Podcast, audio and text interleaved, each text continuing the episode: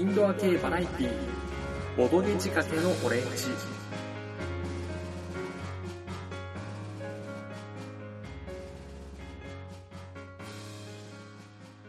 この番組はちょっと偏った知識を持つボードゲームショップ店員がボードゲームについて語ったり語らなかったりするややマニアックな番組です。皆さん、こんにちはもしくはこんばんは。えー、どうもお久しぶりです。かぶらぎ P です。えー、1月ね、まるまるちょっと更新が空きました。これはですね、まあ、年末年始忙しかったっていうのももちろんあるんですけど、うん。まあね、年末、昨年末にね、発売されました、モンスターハンタークロス、非常に面白いですね、という。ということでですね、まあちょっと、かなりね、遊ばせていただいたので、ちょっと1ヶ月間、モンスターハンター休暇を取らせていただきました。まだね、続けて、もちろん遊んでいてですね、秋葉原にお立ち寄りの際は、もしかしたら、カブラギ P とすれ違いをするかもしれないということで、まあ、かなりね、モンスターハンター面白いゲームなんで、モンスターハンター会という番外編を撮るかもしれない。というわけで、まあ、早速ね、今回もボードゲームをね、前半紹介して、まあ、後半もね、ボードゲームの紹介なんですけれど、実は何気にものすごく久しぶりになりまして、あの、第1回にね、ゲシェンクを紹介させていただいたんですが、まあ、この方式になるのはその第1回以来っていうね、あの、なんか特別会ばっかりやってたというか、なんというか、まあ、あの、2016年もね、まあ、番組の放送スタイルとかはね、随一、いろいろ試していこうと思います。というわけで、今回は、カードゲームの鉄板とも言える、ハゲタカの餌食です。こちらはですね、えアレックス・ランドルフという方が作者になります。えプレイ人数2人から6人の1ゲーム15分と、結構なね、多めの人数で遊べて、かつ短時間で終わるということで、まあ、初心者とか、ボードゲームやったことない人にね、えー遊ばせる際に、最初に出てくるゲームと言っても過言ではないかもしれない。というぐらい、まあ、王道かつ鉄板のゲームになります。まあ、数字を使ったゲームです。ざっくりと説明すると、手札のカードを使って、場の真ん中に出されているハゲタカカードと呼ばれる点数の書いてあるカードを集めていただいて、一番点数の高い人が勝ちという。で、プレイヤーに配る数字カードなんですけど、これがですね、ちょっと多いんですが、いきなり15枚配られます。で、15枚には1から順に15まで数字が振られています。0はないですね。で、この振られた数字、これを使って場の中央のカードを、えー獲得していきますと。で、この1から15の数字っていうのは全員参加プレイヤーは同じ条件になります。で、えー山札とかは一切作らないので、最初から手札に15枚あるような形で好きな数字を1枚出せますと。で、場の中央にはですね、えーハゲタカカードと呼ばれる、まあ、点数のカードがありまして、これを取っていきます。こちらはランダムにシャッフルした状態で山札を作って、上からカードをめくる。で、数字が5とか書いてあったら5点になるので、そのカードを取るために手札のカードをみんなで出していこうというのが流れになります。で、カードの取り方なんですが、非常にシンプルで、え1枚何でもいいのでカードを選びまして、それを自分の目の前に伏せた状態で出します。全員参加プレイヤーが、えー伏せた状態で出しましたら、一斉の押せで、えカードを表にめくると。その時点でめくったカードの数字が一番高い人が、場の中央に置かれたハゲタカカード、まあ、点数のカードですね。こちらを獲得できますよと。えー、ハゲタカカードと呼ばれる点数の山札なんですが、こちらですね、マイナス5から10のカードになってます。つまり、最強のカード10になっていて、えー最低のカード、むしろ取りたくないカードというのはマイナス5、0はないです。こちらが15枚あります。で、山札、ハゲタカカードの山札が15枚。手札のカードも15枚。ということは、このゲーム、15回ラウンドを行って、15枚の手札全部使うということなので、まあ、一番弱い1のカードもいずれ使わなきゃいけないよとなります。え実はゲームとしては、基本ルールこれだけです。で、まあ、ルールすっごいシンプルなんですけど、これだけだと面白くないので、ルールに関しては追加があります。まず一つは、えー手札から1枚ずつカードを出していくんですが、一度使ったカードは返ってきません。つまりですね、最強のカードである15ですね。これをいきなり使ってしまうと、えー、残りゲームが終わるまで15のカードは使えませんと。使いどころが肝心ですよ。そしてもう一つ。ここからがこのゲームの面白いポイントになります。被っちゃダメ。まあ、どういうことかなというと、点数カードに対して手札からカードをみんな、えー、伏せて一斉のせでオープンする。その際に、まあもちろん数字が被るっていうことがあるんですね。で、このゲーム、数字が誰かと被ってしまうと、カードの獲得ができなくなります。強制的に脱落ですね。なので、被っちゃダメという、まあ、一例を挙げると、まあ、10点のカードが出てきましたよと。まあ、この10点のカード、ゲーム中一番点数の高いカードになるので、この10点のカードを取れれば、まあ、ほぼ勝ちとは言わないけれども、まあ、かなり勝利に近づきますんで、まあ、絶対欲しいカードになりますと。で、じゃあ最強の15を使おうかなと思うんですが、被ってはダメということは、うーん、他のプレイヤーももしかして15を出すよね、と。とすると、じゃあ、あえて1個数字を下げて14かなって思って出したりすると、意外とみんな14を出したりするっていうのが起きますと。ここがね、このゲームの魅力で、まあ、ジャンルとしてはバッティングゲームっていう、カードを1枚伏せて一斉のせいでドンと出す、えー、ゲームになります。で、このね、バッティングっていうのが、いわゆる事故、アクシデントが非常に起きやすくて、えー、4人でやっていて、3人が15点のカードを出して、残りの1人が3とか出して取れちゃうと、実は意外と起きます。このアクシデントが面白い。はい。この被らないようにするっていうところが、まあ、このゲームの、え魅力でもあります。で、要素として実は他にもちょこちょことありまして、えー、マイナスのカード、さっきちょろっと言ったんですけど、このカードは、まあ、取りたくないカードですね。これを取らないためには、えー、カードを大きい数字出さなきゃいけないんですね。えー、マイナスカードを取るかどうかの判定は、数字の一番小さい人を取らなきゃいけないと。なので、えー、点数の高いカードにも、えー、数字の強い、まあ、10以上のカードですね。10から上のカードを使っていきたいんですが、えー、マイナスのカードも取りたくないので、こちらの時にも数字の高いカードを使いたくなるっていうところで悩ましいポイントにもなります。あとはですね、えー、もう一つ要素として、いわゆる宝くじとかでいうキャリーオーバーっていうのが発生します。上げ高点数カードに対して、えー、参加プレイヤーが全員で一斉のせでオープンした時に、全員が被ってしまう、バッティングしてしまって、えー、誰も取れる状況じゃない時っていうのがたまにあるんですね。全員が同じ数字を出してしまうということで。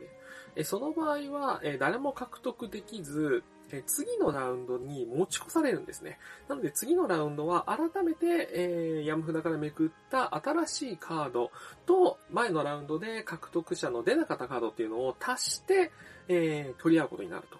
まあ、この辺もね、盛り上がるんですよね。まあね、流れとしてはね、以上になりますよ。手札からカードを1枚選んで伏せる。で、オープンする。で、数字の高い人が取れる。ただし、被っちゃダメよ。マイナスカードはむしろ取りたくないっていうような形になるので、えー、比較的誰でもほとんどもう遊べますね。はい。で、またね、このバッティングで性格が出るっていうのがね、慣れてきたり、ちょっと頭の良い人、えー、ちょっと賢い人になってくると、手札のカウンティングというのをするようになってきます。まあ、どういうことかというと、相手が何を出したか覚えるですね、要は。あえっ、ー、と、まあ、あの、右隣のプレイヤーはさっき15使っちゃったから、まあ、あいつ15持ってないと。であれば次このカード出そう。みたいな戦略も出ることができて、この辺ですね、僕の知人があの、学校のね、先生をしている人がまあいまして、まあその人がまあ同僚のね、先生方と一度ね、ハゲタカネジキ遊んだらしいんですが、まあ、数学、理科みたいなね、理数系の先生がめちゃくちゃ強かったっていうのを聞いたことがあります。で、ただ、じゃあ、まあ理数系の人がめっちゃ強いのかっていうと、そんなことはなくて、まあ、あの、ハゲタカの点数カードに対して、この数値には、この数字のカードを出すのが無難であるっていうのを、えー、論理的にね、導き出すっていう戦法ももちろんあるんですが、例えばあんまりそういったことを考えない人とかが実は適当にカードを出したりする。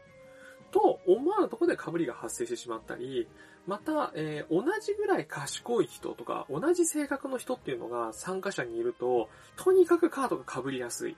なので、被らないように、えーと、あの人俺とさっき被ったからまた同じの出してくんじゃないかな、じゃああれにしようかなとかっていう感じで、参加プレイヤーによってもちろん戦い方も変わってくるっていうのも魅力の一つですね。あとは、まあ比較的安い。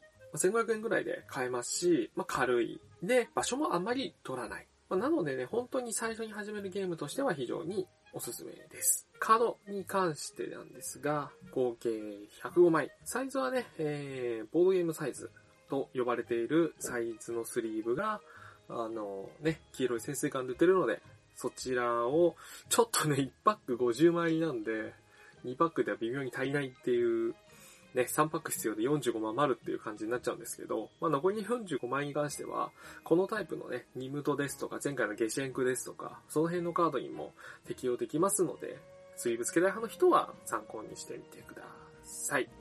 で、まあ、ここまで、まあ、めっちゃ面白いよ、最初に遊ぶのに適してるよ、と言ってるんですが、僕個人として微妙だなって思うところも、実はあります。というのもですね、ルール自体には文はほとんどないんですけど、こちらがですね、日本語版になるにあたって、ちょっとイラストが変わってるんですね。具体的にどういうことかというと、これまず、日本語版に関しては、入っているカードに書かれているのはですね、キャラクターとしてはハゲタカだけなんですね。まあ、ハゲタカの餌食って書いてあるし、えー、パッケージにもハゲタカいるし、で、この餌食って書いてあるけど、なんなんっていう。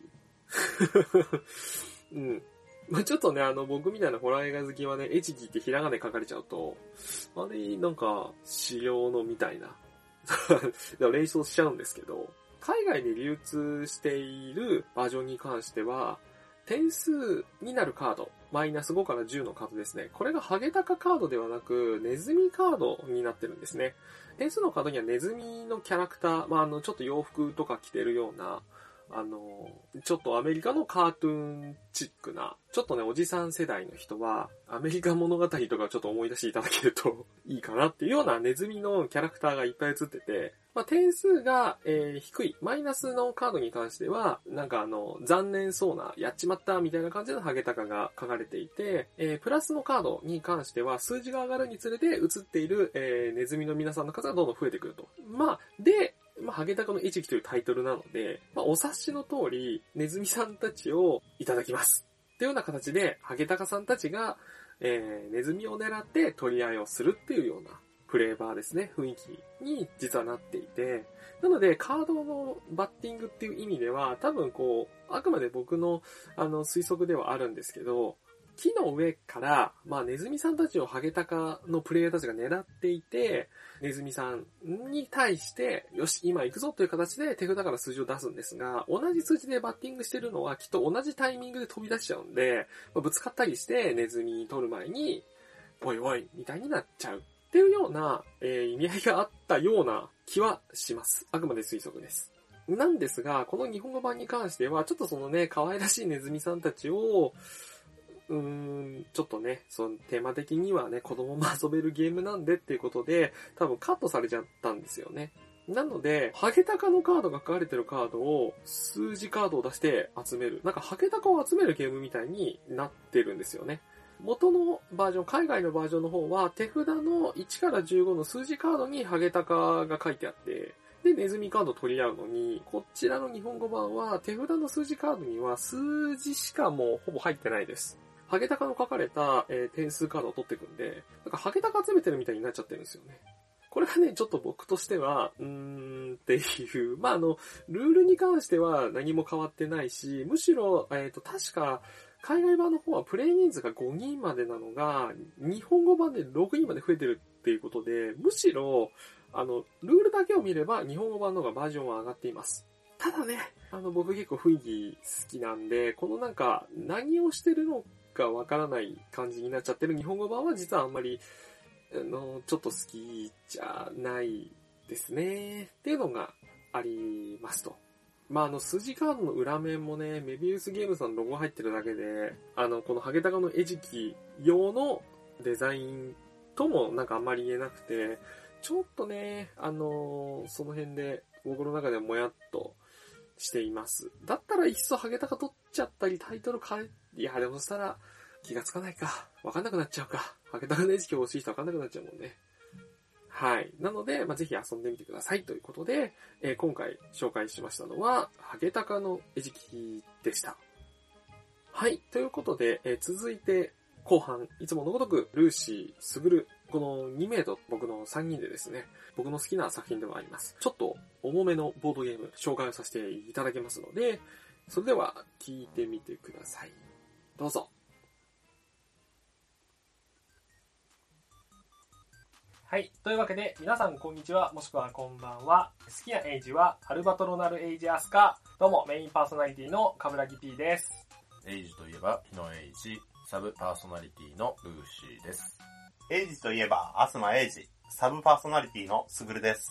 はい。というわけでね、急にエイジといえばっていう、こんな謎の、何謎のこくだり何このくだり でも、みんな名前しか言ってないから、何のエイジか多分わかんない人いっぱいいるよねそもそも、まあそうですね。なんでエイジなのっていうの。そう、それはね、もう先に言ってしまうと、これまでね、ボードゲー仕掛けのオレンジを何回かやってきたんですけど、うん。そんなにボードゲームを紹介していないんじゃないかっていう、この疑惑というか、えちょっと僕の中で、これはまあちょっとまずいんじゃねえかっていう気持ちがありましてえ。、はい。ちゃんとボードゲームを紹介しようと。うん。まあ僕の好きなボードゲームということで、今回、うんストーンエイジを紹介したいと。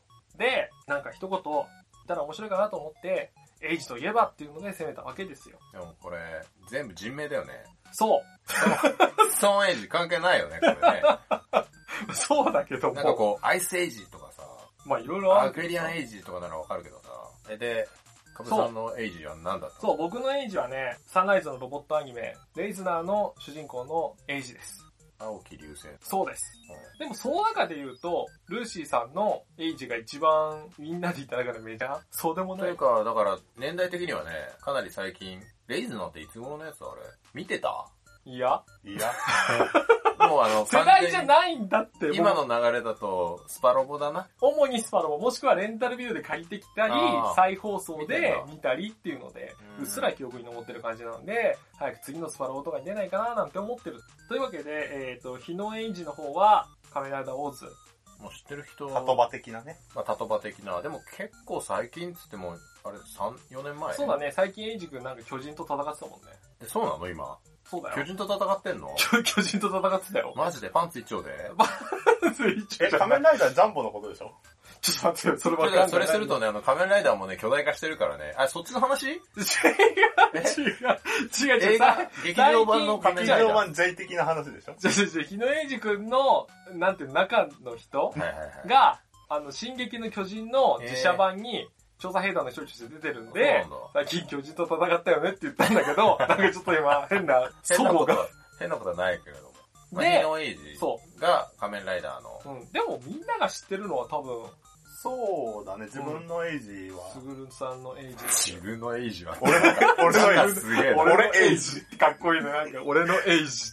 マガジンでやってたし、うん、漫画ね。まあ、サイコメトラーですよ。でもだよねサイコメトラエイジってはわかるけど、アスマ。多分テレビでもそんなに名字では呼ばれてなかった気が。まあそれで言うんだったら、カズさんの方が一番名字わかんなかったけどね。なんだっ どこ名字？どこ名字けだっけなんだっけ？ええ、なんだっけ？だからアルバトロナルエイジアスカ。お長い。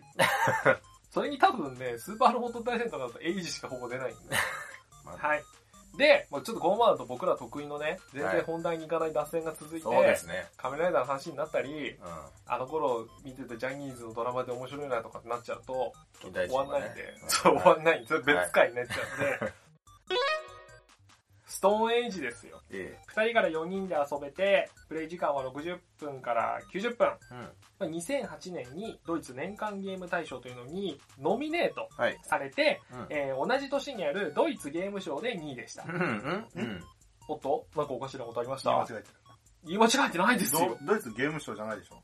ドイツゲーム賞っていうのもあるんですよ。ドイツゲーム大賞とドイツゲーム賞違うの？違いますよ。へー。ややこしい。何？どういうこと？そうなんです。これですね。ドイツ年間ゲーム大賞というのと、実はドイツゲーム賞っていうのは2種類あって、あ。それ何なのよというと、うん。ドイツ年間ゲーム大賞っていうのが、評論家とか専門家が集まった選考委員会というのが、まあ、うんドイツにありまして、そこが決める賞のことになります。がドイツ年間ゲーム大賞。はい。えー、ボードゲームの箱とかに赤いチェスのコマみたいな、まあ、赤ポーンとかゲーマーさんに呼ばれてるマークが目印になっています。で、対象の他に子供ゲーム賞とかエキスパート賞とか。で、この赤ポーンのマークっていうのがものすごく、えー、メジャーなマークなので、これが箱に印刷されるようになると、そのゲームの売り上げ上がるよっていう。形の賞です。うんうん一方、年間が取れちゃってるドイツゲーム大賞っていうのは、うん。うん。ドイツの一般のゲームファンが投票で決める賞。投票で。投票です。なので、えー選考委員会が決めるのが、えー年間ゲーム大賞。うんで、ただのドイツゲーム大賞っていうのは、えーゲームファンが決める賞です。で、ドイツゲーム大賞の方は、えー順位がつきます。年間ゲーム大賞はノミネートされて、その中で大賞を決めるとか。で、ストーンエイジは今回そのノミネートに選ばれた。うんっていうので、ノミネートされましたよっていうマークが箱に入ってます。ということで、うんじゃあまあ実際に、まあ、説明しようと思うんですけど、で、俺これやってないんだよね。で、しかもこのゲームですね、最初に60から90分って、そこそこに長いゲームなんで、ちょっと割とフレーバー強めで、こんな感じですよっていうのをこうざっくり説明したいと思います。はい。えー前置きとしてですね、説明書とかにも載ってない完全な妄想で喋ってる部分が あるので、おあの、公式設定とかではないんで。うなるほど。はい。ということで、まあ、うんストーンエイジって、まあ、日本語で言ってしまうと石器時代なんですけど、はい。今からですね、石器時代に生きる一人の若者にルーシーさんになってください。おう。まあ、石器時代に生きる一人の若者って、あのー何をして過ごせばいいんだか全然わかんないんで、うん。まあ、とりあえず、まあ、その時代やることって言ったら、まあ、ちやほやされたいんですよ。ちやほや。その、村のね、長的なね、リーダーのね、になって、まあ、いろんな人を従えて。こう生活していったら、ちやほやされるでしょっ。目標としては、この村の長、リーダーになって、うんえーうわうわした生活をしたいと。ちやほやされたいと。はい、したいです。はいされたい、されたいです。そう、そのモチベーション大事。はいもうこっからそのモチベーションで聞いてください。で。というわけなので、うんまあ、次のリーダー、村の長をね、決める試験みたいなものがまああるとしますよ。で、参加しますと。うん。で、村の長、なんだろう、名前、かぶら、か、かぶらかばら。ちょっとね、個人的にこのかぶらかばら、今、この考えた名前ね、富野感あるよね。富野義行感ある名前だと俺 思ってるんだけど。同じ、同じこの繰り返し。そうそう、ちょっとね、違う。かぶらかばらっていう。で、この、あの、かぶらかばら氏は、そう、村の長ですよ。あの、説明書には載ってないんだよ、あ、ね。乗ってないですよ。もういないですよ。今俺が考えたキャラクターですからね。そもそも村長っていうキャラクターが、俺の中では多分これ、ゲームの中にですね、うん。スタートプレイヤーを決めるマーカーがあるんですけおどう、なんか椅子に座ってるヒゲモジャのおっさんがいるんで、これが僕の中では、かぶらかばら氏。本当にこの、いいのかこの勝手なこじつけ。まあ村の発展に最も貢献したら、次のリーダーにしてやるよと、あなたに言うわけです、ルーシーさんにね。はいはいはい。若者ルーシーに。で、ただ、まあ村の発展ってもよくわからないでしょうしね。うん。まああなたに、えー部下を5人与えると。うんうんで、えーそいつらをこき使っていいから、うんまあ、地域を発展させてくれと。うん。5人もらえるのね。そう、5人部下がつくんですよ。もうそれだけでもウハウハっていうかもうなんかちょっといい気になれちゃうよね。すでにね。そう。急にだって5人部下がさ、配属されてさ、うん。好きに使っていいよって言われたらさ、うん。もうなんか天狗になるよね。な、なっちゃうね。石器時代なのに天狗。いいのそういうの。そういうとこ突っ込まなくていいの。ちなみにその部下たちは、どんな、どんな可愛い子なのかな？部下はね、あのー、木です。ちょっと待って、最低。限、今フレーバーをぶち壊すことを言っちゃった。本当だよ。最低限ミープルって言ってほしかった俺そこは。そうだね、これね、木木ですの。木です。木です。木のコマなんで、まあ、見た目はもう想像していいですよ。まあ、原始人の。ダメ、原始人、石器時代の人の見た目ということで。ちょっとね可愛い子ちゃん、なのかな？可愛い子ちゃんでもいいですよ。そういうことにしといてくださいよ。あれかな？いや、でもね、多分みんなおっさんです。え？ー、おっさんなの？だって部下ですよ。この時代やっぱり、発展のために働く者は多分男性だということです。やっぱ女性は、そう、これね、またね、今決めた。今？そう、今決めた。今？あの、これパッケージに、うん。なんか、おっさんと、はいはいはい崖を登るおっさんと、うん下に女性が映ってるんですよ。いるね箱にそれ女なの下は女の人じゃない？うん。じゃあ、この、この女性を、あの、めとれます。奥さんにできます。え、ちょっと、俺、これに勝つと？え、何？そう、なんだカブラカバラ氏の娘です。え、ちょっと待って、ということは、この、このパッケージに映ってるのはカブラカバラシ？では、ないです。ではない。これは違う。これプレイヤーです。いや、これプレイヤーなんだ、ね。一番ドアップで映ってるおっさんはあなたです。はいはいはいはい。で、村の長に無事になれたら、うん。今の長の娘とおう結婚できると。しかも、時期ち、やほやされんじゃん。まあしかもね、村長、次期村長の座ももしかしたらね、うわうわじゃん。わははだね。ただね、発展させろと言っても実は一個条件というか、うんまあルールというか、はいありまして、他にも、こう候補、うわうわしたいです、ちやほやされたいですっていう人 まがあそりゃね、いるんですよ。いるだろうね。なんで、それぞれ自分の担当するエリアを発展させろっていうのが、カブラカバラ氏から言われる ミッションですよ。ちなみにあの、おそらく先ほどからの流れだと、ええ、全員で2人から4人候補生がいるんだよね。そうですね、二人から4人、二人から4人いるって言われる。で、まあ5人の部下とともに、あなたの目の前にゲームボードって個人ボードみたいなのあるんですけど、はいはいはい。まあそれは置いといて、うん。まああなた5人と一緒に何もない空き地のような土地にやってきましたと。で、部下言うわけですよ。ここ個人ボード、何もない、家建てろ。なんで、なんで片言なんだよ。いや、なんか、設計時代感を出すにはどうしたらいいかない片言しか俺の中にはもう、ボキャブラリーがなくてねいやいいですけど。まあ家建てろと言われて、うんまあ木とレンガと石と金が必要。飯もいる。後でお腹すく。みんな困る。うんうんというわけで、部下を派遣してください。雑か。はい。というわけで目の前に、はい。まあめちゃくちゃ大きなね、雰囲気たっぷりのボードがあって、うんボードの上にね、5人の部下、まあどっかに派遣してください。ボード上にですね、実はな、フラフープみたいな輪っか フラがフープ、急に来たな あって、なんかそこにちょうどね、人一人置けるぐらいの輪っかが。ボード上にいっぱいあるので、うんそこ好きなところ、あの、選んで置いてください。でとりあえずえー、なんかね、木、レンガ、はい。石、金って4つあって。うん。で、これらがね、ちゃんと木のコマでゴロゴロと転がってるんですよ。さっきからの部下も木だしさ、金だろうが石だろうが木なんだけどさ。部下を木って言った僕が悪い。じゃあ、まず選んでください。どこでもいいです。なんとなく直感でいいです。マジで？じゃあ、うんこの山あいのスペースに。お、石ですね。はい。じゃあ次にね、何人でいるか聞いていきます。おおなんでね、数をね、宣言してください。ー。5人しかいないから、ええー、2人とか。ー、了解。じゃあ、2人置いてください。で、そうするとですね、部下はあなたにダイスを渡します。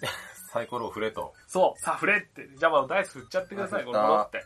はい。あ、結構いい目出た。お11。えー、振ってるダイスはね、6面体なので、5と6、11ですね。うん。結構いい値なので、おえーきちんと部下はですね、お前の指示素晴らしい、たくさん取れたってうん。資源をくれます。ちなみにこれ2個投げたけど、はい2個投げたのは部下が2人だったから。そうです。これつまり部下を4人送っていたら、ダイス4個です。おうでですね、この石っていうのは実は石切り場で、おうえーダイスの値が5以上で石を1つあげようと。うん。で、今回11。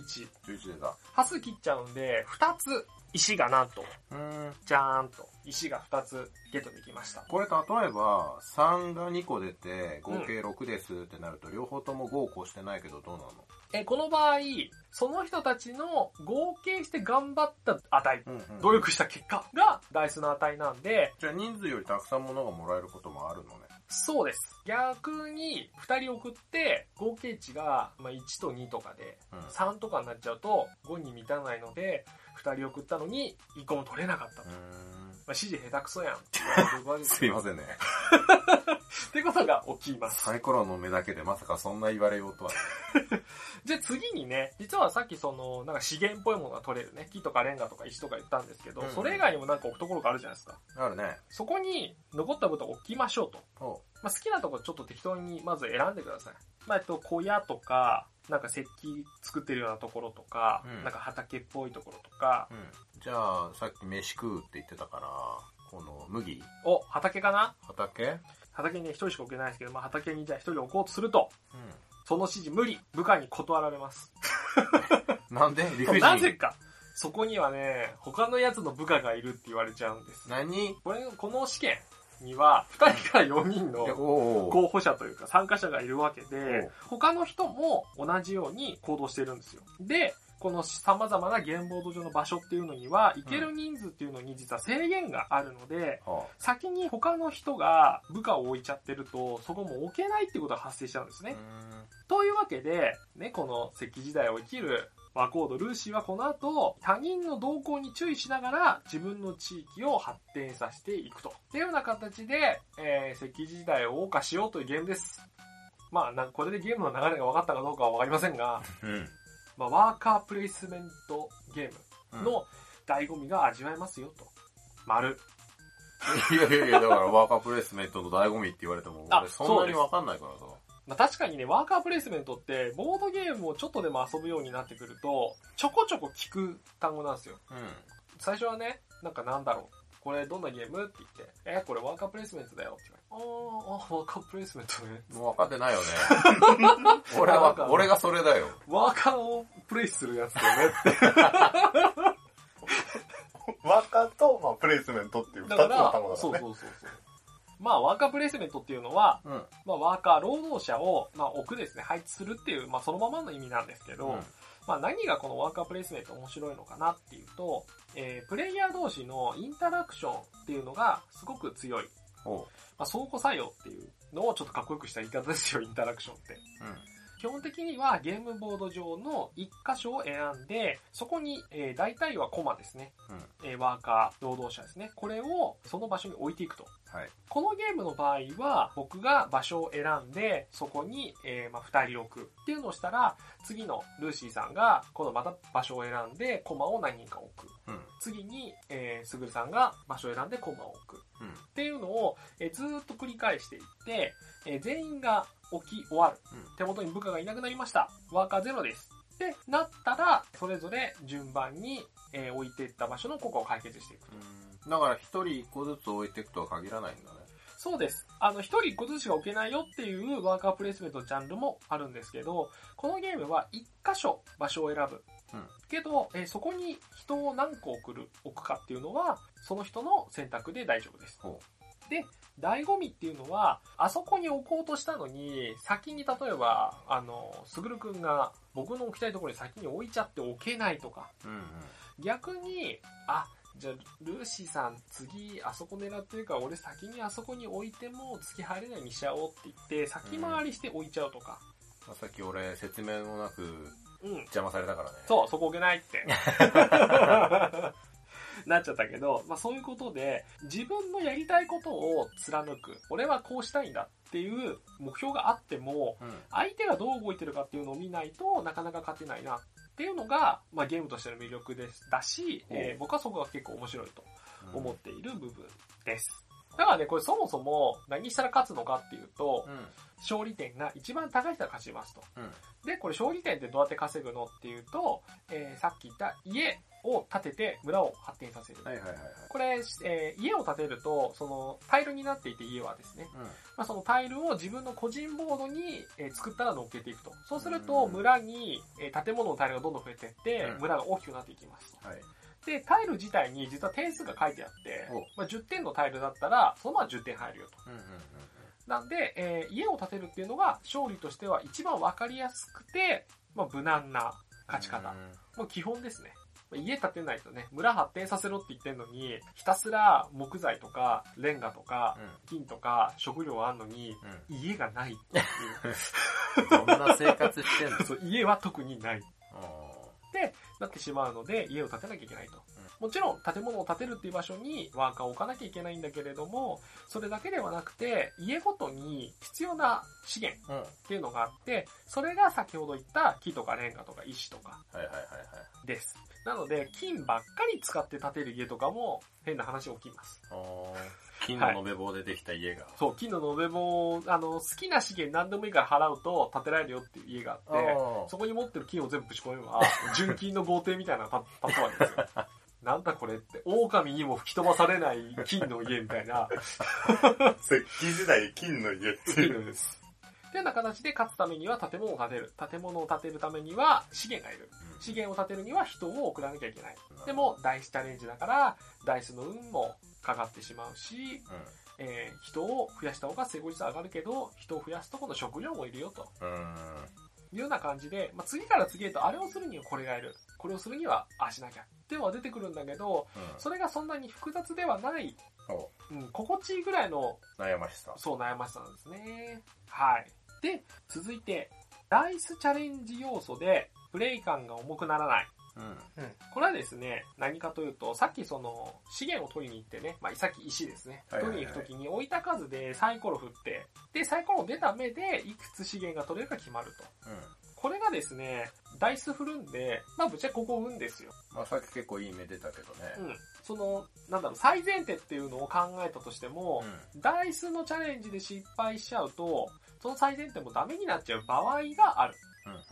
まあその辺も含めてこの辺がね、運の要素でゲームバランスが揺らぐので、うんそこがまた初心者でも楽しめるかなという。まあ、純粋にね、ダイスの楽しいってのもありますし。まあいろいろと私の疑問点も出てきましたが、はい。話を聞く限りでは、うん。俺はこういうゲーム好きなのよ。まあね、雰囲気好きですもんね。フレーバー好き。そう。俺もね。没入したい。そうなのよ。テレビゲームとかでも買うんだけどさ、雰囲気ゲ雰囲気がちなみになんすか？ーえ、でも、イコとかも雰囲気ゲーだよね。雰囲気がいい。雰囲気だけではないけど、ゲーではないけど、雰囲気ね。風情風情がある。うん。だからもうイコなんかずーっともう、一人でうろうろしてるだけでも楽しい。これ一人でっていうことは、誰かさんが捕まったにもかかわらず、助けもせずにうろうろしてるっていうね。だからそれだけでも楽しいとかね。俺はこういう雰囲気ゲー大好きだから、うん。こういうゲームすごい興味が湧くんですけど、うん。ただこれ、まあ、かぶさんも大絶賛で、イエス。で、すぐるもせ絶賛してたんだよね。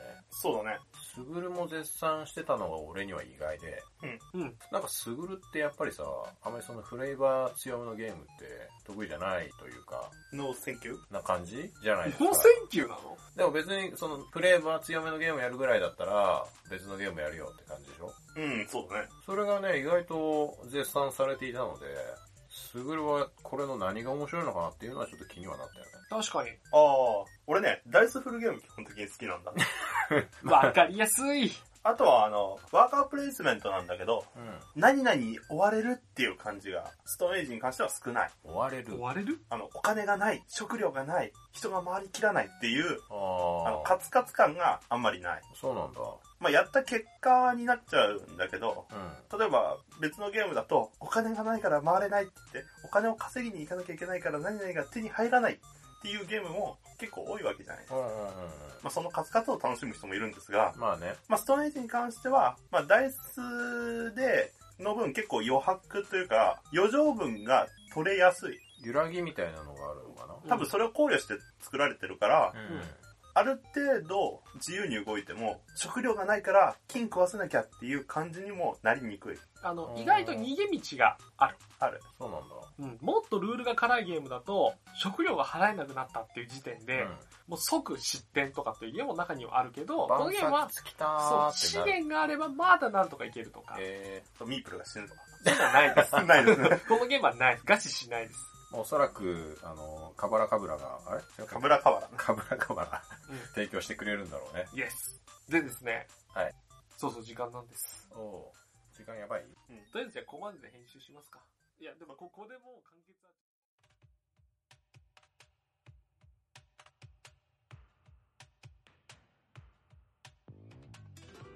はい。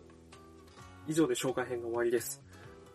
まあ、お察しの通りというか、お聞きいただいた通りですね、ブツッと切れるような形で終わっちゃってるんですけど、まあ、あの、残念なことにね、終電という名のね、まあ、収録時、電車がなくなってしまうということでね、ちょっと、どうしてもね、収録を途中で切らざるを得なくなってしまいまして、ちょっとね、まだね、語り足りない部分もあったんで、今回は、えー紹介編ということで、あの、締めさせていただきます。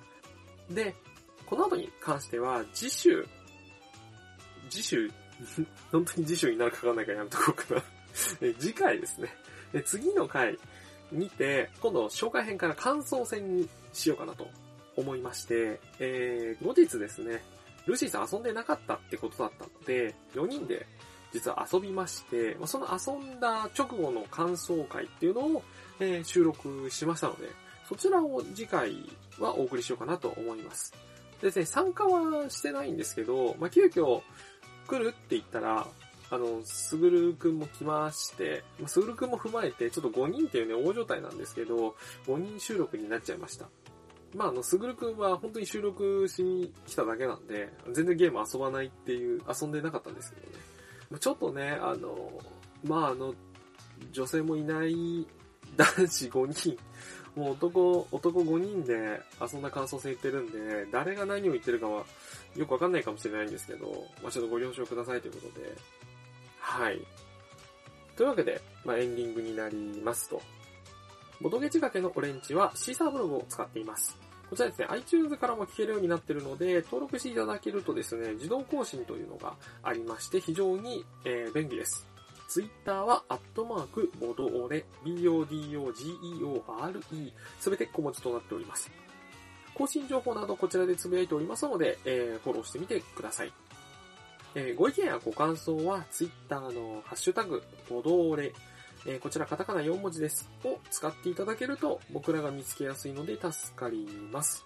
Gmail のアドレスはすべて小文字で bodogeore.gmail.com となっております。そして、えーこの番組での発言は全て個人の見解です。いずれかの企業団体などの相違ではありません。というわけで、以上、ボドーレことボドゲ仕掛けのオレンジ第7回でした。また次回お会いしましょう。さようなら。